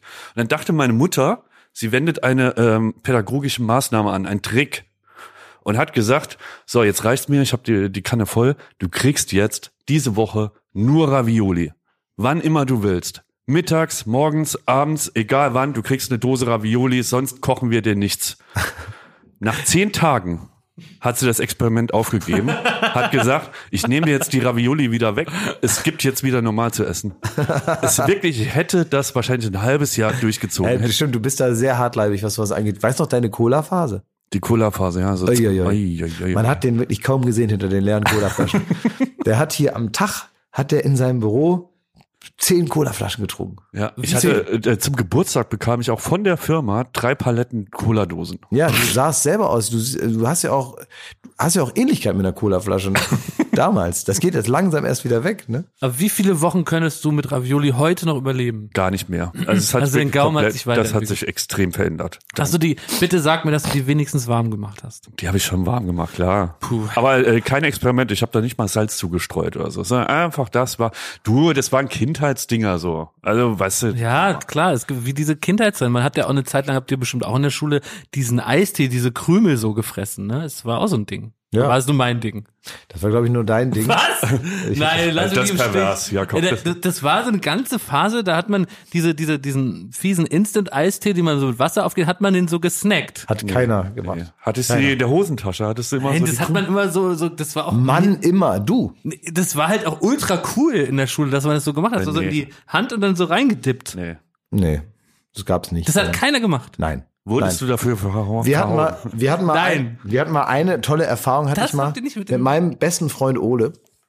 Habt ihr Yum-Yum-Suppen so ohne Wasser gegessen? Nein, haben wir auch nicht Auch gemacht. nicht gemacht? Nein, Das haben, Gewürz so einfach auch nicht gemacht. Meine Güte, ey. wir haben mal, wir haben mal eine schöne Erfahrung gehabt, die mir gerade einfällt, als ich so an, an die Schule denke und was man davor und danach so gegessen hat an diese Straßenecke davor. Da bin ich mit meinem Freund Ole, den ich kenne seit dem Kindergarten, äh, mit dem bin ich dann aus der Schule nach Hause gefahren und es war ganz heiß und ähm, Mittlerweile ist Ole ein sehr, sehr sportlicher, sehr kräftiger Mann, der starke Gewichte stemmt und so, aber als Kind war er so ein bisschen, äh, ein bisschen, äh, Mollig? ein bisschen mollig und so und er hatte immer sehr viel Durst. Hat immer wahnsinnig viel Durst, hat immer wahnsinnig viel gerne getrunken und so. Und er hat wirklich eine Dose nach der anderen weggezischt, aber wir hatten natürlich jetzt nicht unendlich viel Geld und konnten uns irgendwie Sachen kaufen. Und dann sind wir mit äh, beim, im Sommer, im Hochsommer, mit dem Fahrrad gefahren um die Ecke und Ola hat gesagt, ich habe so einen Durst, ich habe so einen wahnsinnigen Durst, ich weiß nicht, wie ich es bis nach Hause schafft, so, ich habe so wahnsinnigen Durst.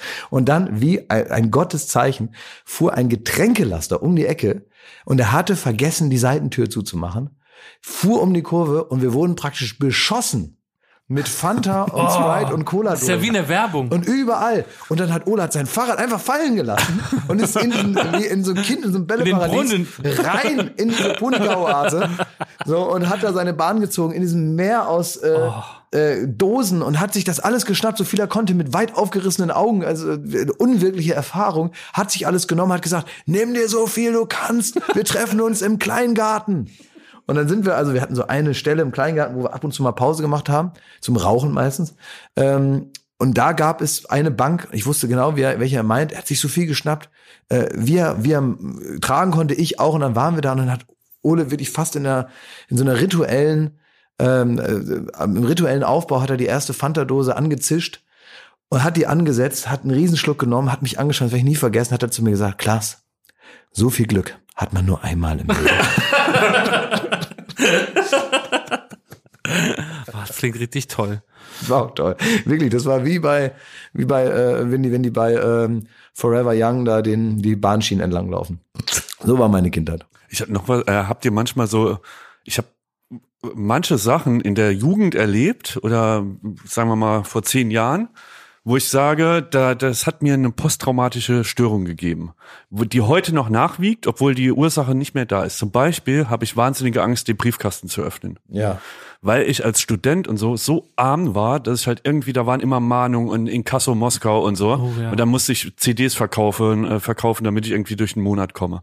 Und es hat bis heute so eine, so einen Punkt, dass ich so manchmal einen Monat verstreichen lasse, wo ich nicht an den Briefkasten gehe, Ich weil ich weiß. mir denke, das, das versaut mir jetzt den Abend. Dafür bist du jetzt nicht bereit, du hast hart gearbeitet heute. Heute Abend ist Briefkastenfrei und dann läuft man so wirklich, man guckt nicht mal hin, weil man könnte sehen, dass der überquillt.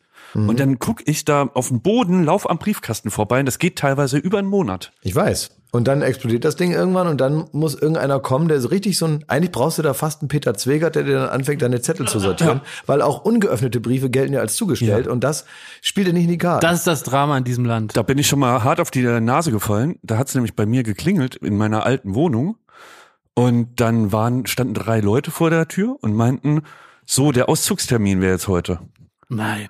Und ich so, wie Auszugstermin? Ja, wir haben ihn doch zugestellt. Die Wohnung ist äh, Eigenbedarf. Ihnen wurde ja vor sechs Wochen gekündigt. Und ich so, was? Also, ja, ist das bestimmt an die falsche. Aber ich habe einfach nicht im Briefkasten geguckt. ja. Und was ist dann passiert? Da bin ich da rausgegangen. Ne? Wie? Du hast dir, dir haben sie da, hast du da dein, dein, dein, äh, dein, dein, dein Kuscheltier und noch so was im Kühlschrank war genommen. Eine Decke. Nein, nein, ich konnte das, also ich konnte den. Und, und da haben sie dich irgendwie- auf dem Bett da Ich rausgetragen. konnte noch erklären, dass ich noch mal so eine zwei Wochen Frist hatte. Also Ja. die haben sich dann die Wohnung noch mal angeguckt und haben die noch mal äh, bewertet. Wahrscheinlich haben sie die auch verkauft und nicht eigen, äh, eigengenutzt. bin. Und dann hatte ich irgendwie zwei Wochen, wo ich eine neue Wohnung finden musste. So. Mir ist mal was ähnliches passiert und das war ziemlich kurzer Prozess. Ich musste damals äh, ganz übereilt aus dem Schwesternwohnheim ausziehen. Ich habe ja im während meines Zivildienstes habe ich im Schwesternwohnheim gewohnt. Vier Etagen Krankenschwestern, unten habe ich gewohnt mit so einer Nonne mit einem Holzbein. Und es war äh, Schwester Robertina. Schöne Grüße, falls sie, also Na, sie hat ja nur ein Holzbein, nicht ein Holzohr. Sie kann schon hören. Ne? Nee, die war zum Glück auch super taub, was dafür gesorgt hat, dass wir, sagen wir mal, auch unchristliche Sachen dort genehmigt waren, so, sagen wir mal, äh, unter ihren tauben Ohren. Ähm, es war so, dass ich da ganz schnell raus musste, weil ich ähm, dann bei Viva angefangen habe. Ich hatte Sonntag meinen letzten Tag als Zivildienstleister und am Montag hatte ich schon die erste Sendung bei Viva. Und das musste alles schnell gehen. Dann habe ich meinen Kumpel René angerufen und habe gesagt, kann ich nicht irgendwie bei dir da wohnen? Hast du nicht da noch ein Zimmer? Und der hat gesagt, ja, ja, ja, ja. Und der, der ist ein bisschen chaotischer Typ. Ne? Mit dem habe ich dann noch sehr lange zusammen gewohnt. Ähm, wirklich auch einer meiner sehr guten Freunde. Aber der zeichnet sich immer durch sehr viel positive Energie aus, aber eben jetzt nicht der organisierteste Typ, zumindest damals nicht. Und er hat gesagt, ja klar, komm rein, hier, da ist ein Zimmer, da ist auch ein Bett noch und ein Schrank, das kannst du alles benutzen, bitteschön hier, ne? Und es war alles möbliert. Ich habe dem so ein bisschen was gezahlt und es war okay und ich hatte das Problem gelöst. Ich hatte eh nur so ein paar Sachen. Ne? Alles, was ich besaß, passt in einen Kofferraum und dann bin ich dann da angereist und fertig. Und dann war der irgendwie auf Tour, der ist Musiker und war irgendwie in der Schweiz und war weg. Und ich bin morgens davon wach geworden, an einem Tag, an dem ich Fieber hatte. Also ich hatte, war krank, ich lag im Bett und ich werde davon wach, dass drei rauchende Möbelpacker in meinem Zimmer standen und gesagt haben, wir nehmen das jetzt alles mit. Da hatte René mir nicht gesagt, dass diese Möbel gar nicht ihm gehörten, sondern praktisch noch als so ein, das war so ein Deal mit der Besitzerin der Wohnung, dass diese Möbel da stehen bleiben, bis die was Neues gefunden haben. Ja. Und an dem Tag hieß es halt, jetzt wird alles ausgeräumt, alles. Und ich konnte mich ja nicht mal dagegen wehren, der war nicht zu erreichen und so. Ich hatte irgendwas wie bald 40 Fieber und lag da und habe dann einfach nur so das über mich ergehen lassen und die haben wirklich alles mitgenommen, bis auf meinen Fernseher, einen Haufen Klamotten und eine Matratze. Und dann habe ich damit so, was so dann alles zum Vorschein kommt, wenn man so Schränke, die da zehn Jahre standen, dann so, so irgendwelche Wollmäuse und irgendwelche Dreck, was da so, das habe ich natürlich nicht mitgenommen. Das heißt, ich habe in einem völlig verdreckten Zimmer gelegen. Es sah aus wie bei Trainspotting. Und ich hatte bald 40 Fieber. Und dann hat äh, mein, mein, mein Kumpel Waze kam dann noch vorbei und hat mir in seiner, in seiner mütterlichen Art hat er mir Gras gebracht. Obwohl ich noch nie gekifft hatte zu dem Zeitpunkt. und hat gesagt, hier, das ist gut gegen Fieber. Und dann hat mir noch so einen Haufen Gras dahin gelegt und dann lag ich da und dachte mir, Alter, bitte, kann mich einfach jemand erschießen, bitte. Ich möchte einfach nur einen Gnadenschuss erfahren. Ich will einfach nicht mehr da sein. Es hat sich dann irgendwann wieder zum äh, Positiven gewendet, aber ich dachte auch, also solche Lebenswendungen, das muss jetzt, ob man jetzt 19 oder 20 ist, hin oder her, das muss jetzt auch nicht jede Woche sein. Da ist man aber froh, dass man das hinter sich gelassen hat. Boah, ich will nicht mehr 20 sein. Also Nee. ich finde dabei für, für all diese Sachen, wo man so reingelatscht ist, so dumm wie man war, ich habe da keine Lust mehr zu. Ich bin froh, dass bestimmte Sachen einfach erledigt sind, dass alles genauso schief gegangen ist, wie es schief gegangen ist. Ich finde das auch witzig und das ist so, man denkt sich ja, man will in seinem Leben irgendwann mal einen Roadtrip gemacht haben mit einem Auto, man will keine Ahnung haben, wo es hingeht. Man will dann aber auch in der Vorstellung, auch in der Retrospektive, will man dann auch einen Motorschaden gehabt haben. Und man muss da mal an der qualmenden Motorhaube gestanden haben, sagen, was machen wir jetzt? Ja, keine Ahnung. Und dann wurde es der Urlaub unseres Lebens. Ne? Ja. Das will man ja alles. Aber in der Situation ist natürlich einfach nur das Auto kaputt. so, und so war es da auch. Ich möchte all das erlebt haben. Aber damals habe ich auch mit Händen und Füßen probiert, es zu verhindern. Es ist trotzdem passiert. Jetzt bin ich froh, dass es passiert ist, weil es irgendwie schön war. Aber ich bin heilfroh, dass es hinter mir liegt. Das Geile war, ähm, äh, während unseren Duell um die Weltreisen hatten wir das Alter irgendwann erreicht, dass wir das so durchschaut haben, ne? dass das vielleicht jetzt eine gute Story ist, aber ähm, die aktuell nervt. Und ich weiß noch, es gab Situationen, die so scheiße waren, wo wir uns noch in der Situation geschworen haben, dass wir das nicht verklären irgendwann. dass wir nicht sagen, Mensch, das war ja geil. Wir haben gesagt, so, das ist scheiße und es wird für alle Zeit scheiße bleiben. Lass uns darauf die Hand geben. Ja. Wir sagen da nicht, was ein Abenteuer. Ja, man, man macht ja immer wieder dieselben äh, Fehler so. Man kennt das doch, man verdrängt bestimmte Sachen einfach. Zum Beispiel ein Umzug. Man denkt immer, man hat noch diese, die, mir ist manchmal meine peinliche Aufbruchstimmung, vor, vor, bevor ich die erste Kiste packe, beim, bei einem Umzug, den mhm. man schon oft gemacht hat, die ist mir im Nachhinein peinlich. Weil, weil ich denke, was für ein Idiot war ich, dass ich da noch mit guter Laune angefangen habe. Ja. Was sollte da noch ja. alles kommen? Ja. Was sollte da noch alles kommen? Irgendwann stehst du da und hast ein Zimmer voller Müll und denkst, wo eh soll ich damit jetzt hin und so? Und dann hast du das, mittlerweile hat man ja äh, zumindest mal eine Überlegung, ich hatte jetzt Umzugsunternehmen, die mir geholfen haben, auch alles doch viel schlimmer gemacht, dass da 40 Jahre Knast da meine Sachen einpacken und so. Muss auch nicht sein. Da. Irgendwelche junge Männer zum Mitreisen, die beim, bei, bei der wilden Maus rausgeflogen sind und jetzt beim Umzugsunternehmen arbeiten und denkt, ey, kann nicht wahr sein so. Ein Vorzeigetyp, der so ganz nett ist und äh, der ist dann aber schnell weg mit seinem Klemmbrett und dann kommen da die Brüder reinmarschiert, ne? die dann da, die dann da den Umzug Einpackservice anbieten. Da dachte das habe ich, das kann ich noch kurz einschieben jetzt. Ja? Ich dachte mal, wenn die jetzt hier bei dem Umzugsunternehmen Einpackservice anbieten, dann bin ich ja mal gespannt, was die für ein System haben. Ist ja nicht deren Wohnung, ist ja, ist ja meine Wohnung. Ne? Ähm, die wissen ja gar nicht, wo ich das dann vielleicht auch hinstellen will, aber die werden sich das ja irgendwie merken. Und dann kamen die an, haben auch alles eingepackt und dann beim Auspacken am nächsten Tag kamen ganz andere Leute. Und dann dachte ich mir, naja, das wird jetzt auch noch eine Herausforderung. Ne? Dann haben die das bestimmt alles gut irgendwie notiert da auf den Kisten und so weiter. Deren geniales System war, ähm, die Kisten auszupacken und mich immer zu fragen, wo alles hinkommt. Das war deren System. Besteck. Ständig stand da einer, der aussah Bücher. Wie, wie einer von Sisi Top und sagte, wo kommt das hin? Wo kommt dies hin? Die einfachsten Sachen. Ich sag, ja, das ist ein Schrank. Der kommt da irgendwo in die Ecke. Ne? Wisst ihr, was auch so, äh, so Sachen sind, die man in der Jugend gemacht hat und die man, wenn man einigermaßen bei Sinnen ist, ähm, heute nicht mehr macht? Das sind so eine Wegmische. Ja, also so 1,5 Liter mit Wodka füllen und dann losziehen und die versuchen noch in den Club reinzuschmuggeln. Es gibt aber Subjekte hier in der Firma, ich weiß, wer das ist. die wirklich ein, ein stattliches Alter erreicht haben. Ja, auch einen stattlichen Kontostand. Einen stattlichen Kontostand und das trotzdem nicht ablegen können. Ja, ich weiß. Ja, ja. Stimmt, ich, ich weiß genau, über wen wir reden. Der wird sich jetzt auch gerade angesprochen fühlen und sich freuen, wenn wir nicht den Namen sagen. Ja, sagen wir Thomas Martin. Ja, Thomas Martin, ja, ja, genau. Ja.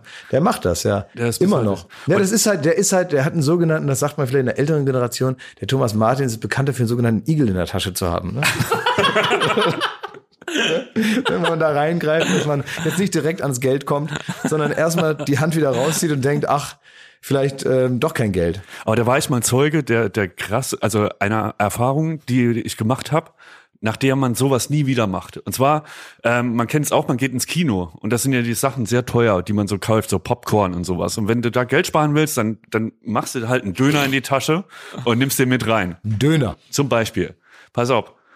Ein Freund von mir. Döner will ich nicht mehr zu Hause essen. Ein Freund von mir ekelhaft. wollte eine Pizza mitnehmen. Ja. Und hat die, um da reinzukommen ins Kino, hat sie sich hinten in die Hose so reingesteckt und ist dann damit, also hat den Pizzakarton hinten im, im Rücken gehabt. Ja. Ist ins Kino reingegangen und auf dem Weg dahin ist aber das heiße Pizzafett in, in die Ritze reingelaufen und er hatte sich Verbrennungen zugezogen und konnte nicht mehr in den Film gehen. Von daher, lasst das. Lasst all den Kram. Ja, man kauft da einfach das überteuerte Popcorn und gut ist, das ist Teil des Erlebnisses. Für alle unsere Podcast-Fans aus Oldenburg, kleiner Pro-Tipp. Geht nicht zu Feuerstein in der Waldstraße und bestellt morgens um vier das Arabik-Rollo. Was ist das? Ja, da ist auch so ein bisschen, als wenn einem das heiße Fett in die Arschritze läuft. Nur von innen und einen Tag später. Lass es einfach. Ich wollte es einfach nur mal, das ist ein Spezialtipp für alle Ja, Oldenburger okay. Fans. Mag Nicht- ich aber, dass wenn wir so regional sind. Werbung Ende. Einfach nicht das Regional, äh, nee, nee, äh, einfach nicht das Arabik-Rollo von Feuerstein in der Waldstraße. Ansonsten ist der Laden sehr zu empfehlen. Falls den Laden noch gibt, ich weiß gar nicht mehr. Und naja, auch ansonsten unten im New York, New York, schmeckt auch alles gut, aber naja, also so, so ähnlich. Ach, das wollen wir jetzt gar nicht. Ja, ich wollte gerade gerade sagen. Übrigens, äh, ähm, ist mir, bin ich neulich äh, schweißgebadet aufgewacht. Ich bin ein großer Wetten das Fan, ne? riesiger Wetten das Fan und sogar Experte, äh, was die Gottschalk-Jahre anbelangt. Und mir ist auf einmal wieder eingefallen, dass Markus Lanz diese Sendung wirklich mal moderiert hat. Das, Ja. das hatte ich völlig verdrängt. Wie ein. Fiebertraum, ne?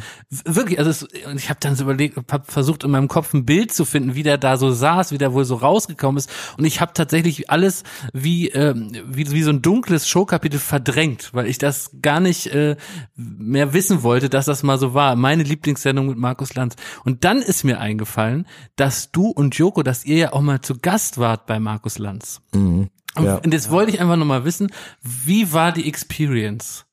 Naja, die war so ein bisschen so, als wenn irgendwie, wie soll man sagen, also jetzt äh, Silvester am Brandenburger Tor, ne? Stimmt, das habt So, ihr auch gemacht. nee, Moment. Ganz andere Geschichte. Okay. Silvester am Brandenburger Tor, jetzt, von 2019 auf 2020. Da waren East 17 sind da aufgetreten. Und da war keiner mehr von der Originalbesetzung. Aber die hatten offenbar den Namen gekauft. so ähnlich war das bei Wetten das. Da wart ihr Feuerwehrmänner, ne? Oben ohne und so. Na, ich, genau, ja. Na, das war, ich habe vergessen, irgend so eine, also es war irgendwie so, ist auch egal. Also wir sind da hingekommen und es war irgendwie, ich weiß auch gar Wo nicht war mehr. das? Weiß ich nicht mehr, habe ich vergessen. Irgendwo in Deutschland, in irgendeiner Mehrzweckhalle, sagen wir mal, wahrscheinlich war es in Böbling. Weil Ja. Wetten das oft in Böbling Ja. war. Ich weiß nicht mehr. Vielleicht war es in Böbling, vielleicht war es woanders. Ich habe das vergessen. Ähm, ja, und da gab's dann, äh, ja, ich weiß auch nicht mehr, warum wir da waren. Ich weiß auch, kann mich auch an die Wette nicht mehr erinnern. Ich bringe das mal durcheinander mit äh, hier ähm, Frank Elsners 70. Da haben wir auch Wetten das gespielt und irgendwie verwechsel ich das alles im Kopf. Ja. Und irgendwie ist, da mussten wir, glaube ich, so Eier umdrehen mit Pusten, aber irgendwie haben wir das selber gemacht, aber das ist ja nicht das Ziel von Wetten das. Nee. Also ich kriege alles durcheinander. Ähm, auf jeden Fall, in irgendeiner von den Sendungen hat sich Wolfgang Lippert derbe auf die Fresse gelegt. Ich glaube, das war beim 70. von Frank Elsner, da ist ja so eine Treppe runtergefallen. Das war wirklich ein Highlight. Ähm, aber Bei Markus Lanz. bei Markus Lanz war es so, ja, es, warum auch immer, irgendwann hieß es halt, ich soll jetzt irgendwie, weil ich irgendwie eine Wette, wahrscheinlich die Wette verloren habe, musste ich mich äh, als so sexy Feuerwehrmann, musste ich so Fotos machen für einen sexy Feuerwehrmann-Kalender und dann habe ich so eine Hose angekriegt und äh, natürlich kein, äh, kein T-Shirt, also oben ohne. Äh, dann habe ich so eine Axt in die Hand gekriegt und so einen Helm und sah ein bisschen aus wie dieser, wie dieser- dieser, wie heißt dieser, Calimero. ähm, und stand dann hinter der Bühne und musste auf meinen Auftritt warten. Und ähm, dann kam irgendein Hollywood-Star, so eine Frau, Hilary Swank, kam dann zu mir und schaute mich so an und ich war so ein bisschen mit so Dreck eingeschmiert, mit so glänzendem Dreck und war so als äh, Hollywood, äh, als äh, Stripper. äh, ja, sah, sah wirklich aus wie bei Sixpack bei der Mark Terenzi Stripgruppe gerade rausgeflogen. Und dann steht die vor mir und ähm, lacht sich tot über mein Outfit. Ja, das war so die bleibendste Erinnerung daran. Ja. Und war da irgendwie so eine, ich meine, die quotenmäßig lief das ja gut, aber war da so eine Untergangsstimmung? So nach dem Motto, das ist hier alles, das wird hier alles nix, das ist alles Kacke. Oder hat man das so von den Gästen fernhalten können? Ach, weiß ich nicht. Also es war jetzt nicht so, dass man jetzt das Gefühl hatte, man ist hier äh, Zeuge von was ganz, ganz Großem. Man hat jetzt nicht das Gefühl gehabt, ähm, dass ich jetzt heute hier bin, das, da wird man sich in 30 Jahren noch dran erinnern.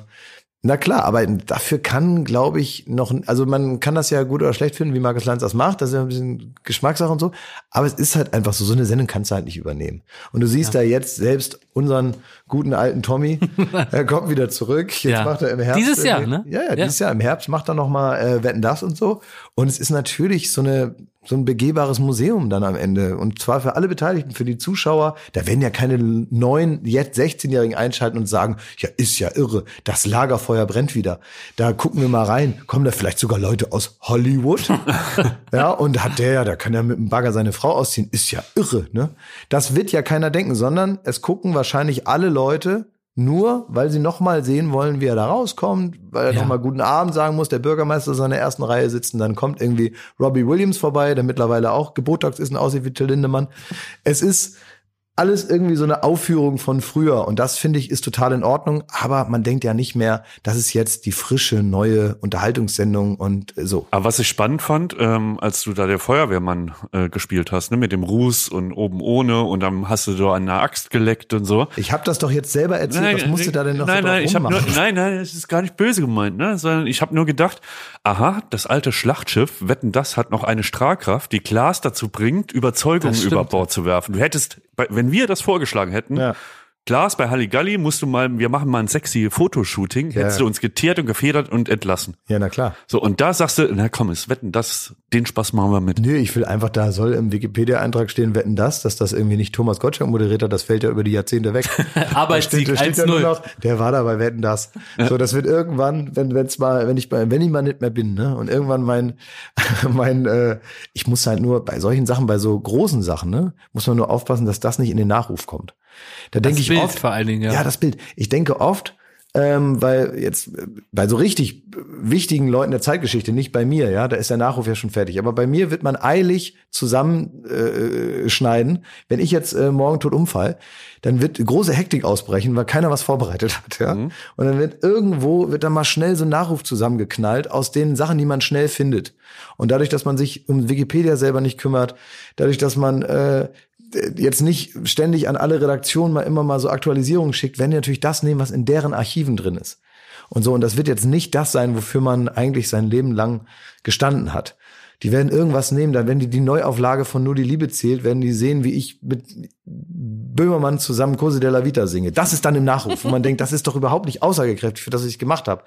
Und Das wird eh übel, ne? Also alles, was wir so bisher gemacht haben im Nachruf, wirkt es das so ein gibt bisschen. gute, es gibt okaye Sachen, aber man muss es irgendwie in, im Griff haben. Und ihr als Privatfernsehtypen habt da gar keinen Zugriff drauf, weil dann darf die ARD das wieder nicht senden, wenn das von Pro7 ist und so weiter. Es gibt richtig Probleme. Ich selber kann mich nicht mehr einschalten, wenn ich ja tot bin. Und äh, man kann, hat das nicht mehr im Griff. Und man macht da sein, äh, man macht da sein, sein Testament, wir haben dann auch man macht seine Patientenverfügung. Aber wer denkt darüber nach, was in der ARD um Viertel nach oder um 8 Uhr läuft? Weil wir sind auch erstmal mit unserer Trauer dann beschäftigt. Wir machen da Trauerarbeit. Ihr wir macht können uns leider nicht einschalten und da telefonieren, was da nun der beste Ausschnitt ist. Wir sind da in der Trauerarbeit. Nee, nix. Ihr müsst dafür sorgen, dass ich länger als drei Stunden in den Twitter-Trends bin.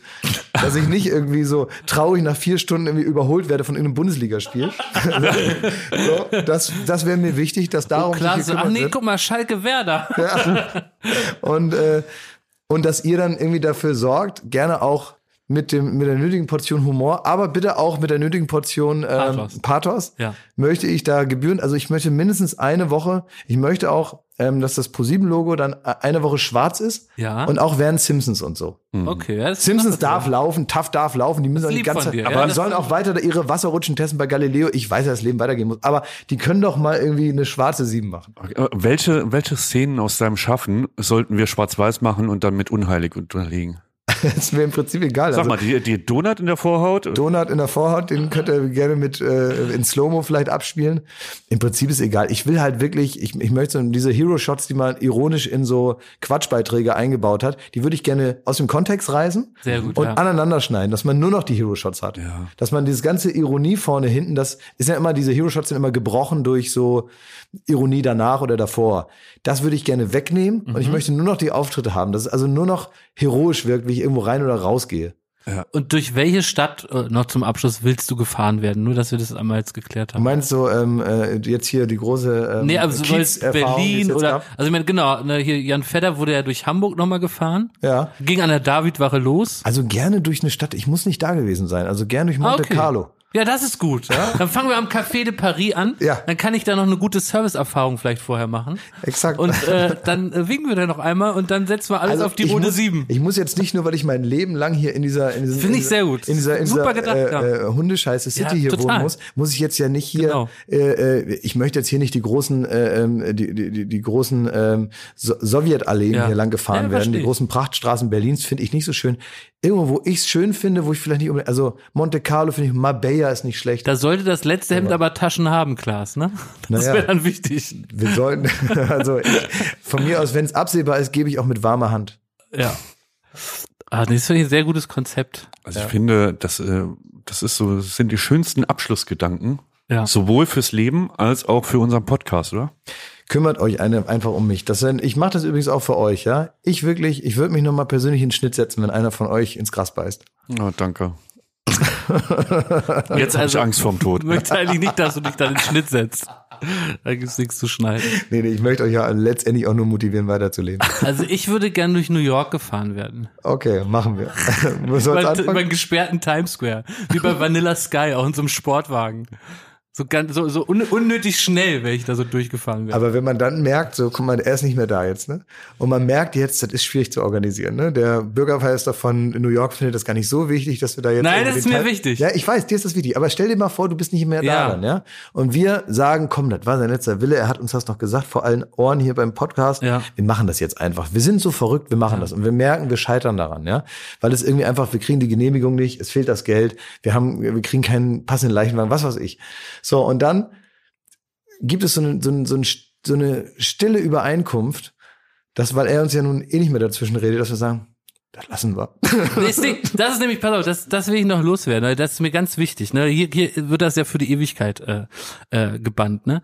Es gibt ja schnell, dass man, nehmen wir mal an, es verstirbt einer und am nächsten Samstag wollen so alle in den Heidepark gehen, in so einen Freizeitpark. Ne? Und jetzt verstirbt aber einer aus der Gruppe, so überraschend, ja, dann, dann würden alle so in den Heidepark fahren und würden so sagen, Mensch, ey, der, der hätte das auch gewollt. Also wenn der jetzt eins gewollt hätte, dann, dass wir jetzt nicht uns runterziehen lassen, dass wir jetzt da den schönsten Samstag haben im, im, im Freizeitpark, die man nur haben kann und bei jeder Achterbahnfahrt, dass wir so das Leben feiern und so nochmal einen schönen Tag haben, ne? Aber wenn ich jetzt, sagen wir mal, mittwochs versterbe und ihr wolltet Samstag mit mir in Heidelberg, dann will ich, dass ihr das absagt. Ich will, es ist absolut, hätte ich das nicht gewollt, dass ihr dann einen super schönen Tag habt, sondern ich möchte, dass ihr alle zu Hause bleibt und mal darüber nachdenkt, was ich euch eigentlich bedeutet habe. Und da fährt keiner in Heidepark. Jetzt ist es hier eindeutig in das Mikro gesagt. Ich hätte es nicht gewollt, dass ihr dann einfach so weitermacht. Ich möchte es nicht. Es fährt keiner irgendwo hin. Okay, kein Heidepark. Ja. Und Heide- wenn ich sage in New York, dann will ich auch, dass das passiert. Dann soll das organisiert werden. Ist das Las Vegas, New York, wäre das auch okay. Da gibt's so ein Hotel, das ist ein bisschen umgebaut. Da kriegt Das man könnten wir arrangieren. Das kriegt man günstiger.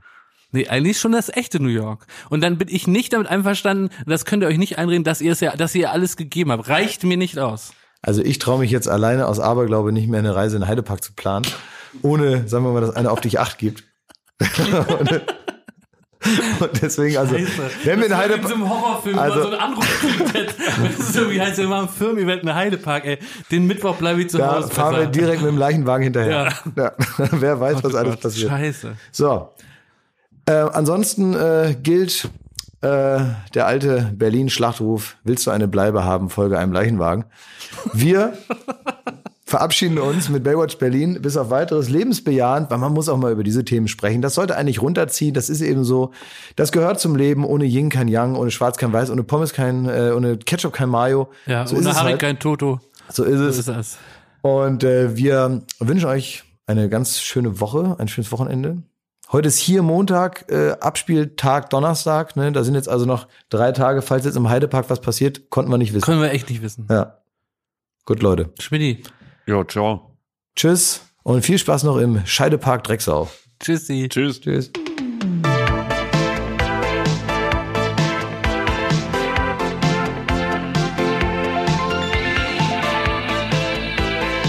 Baywatch Berlin.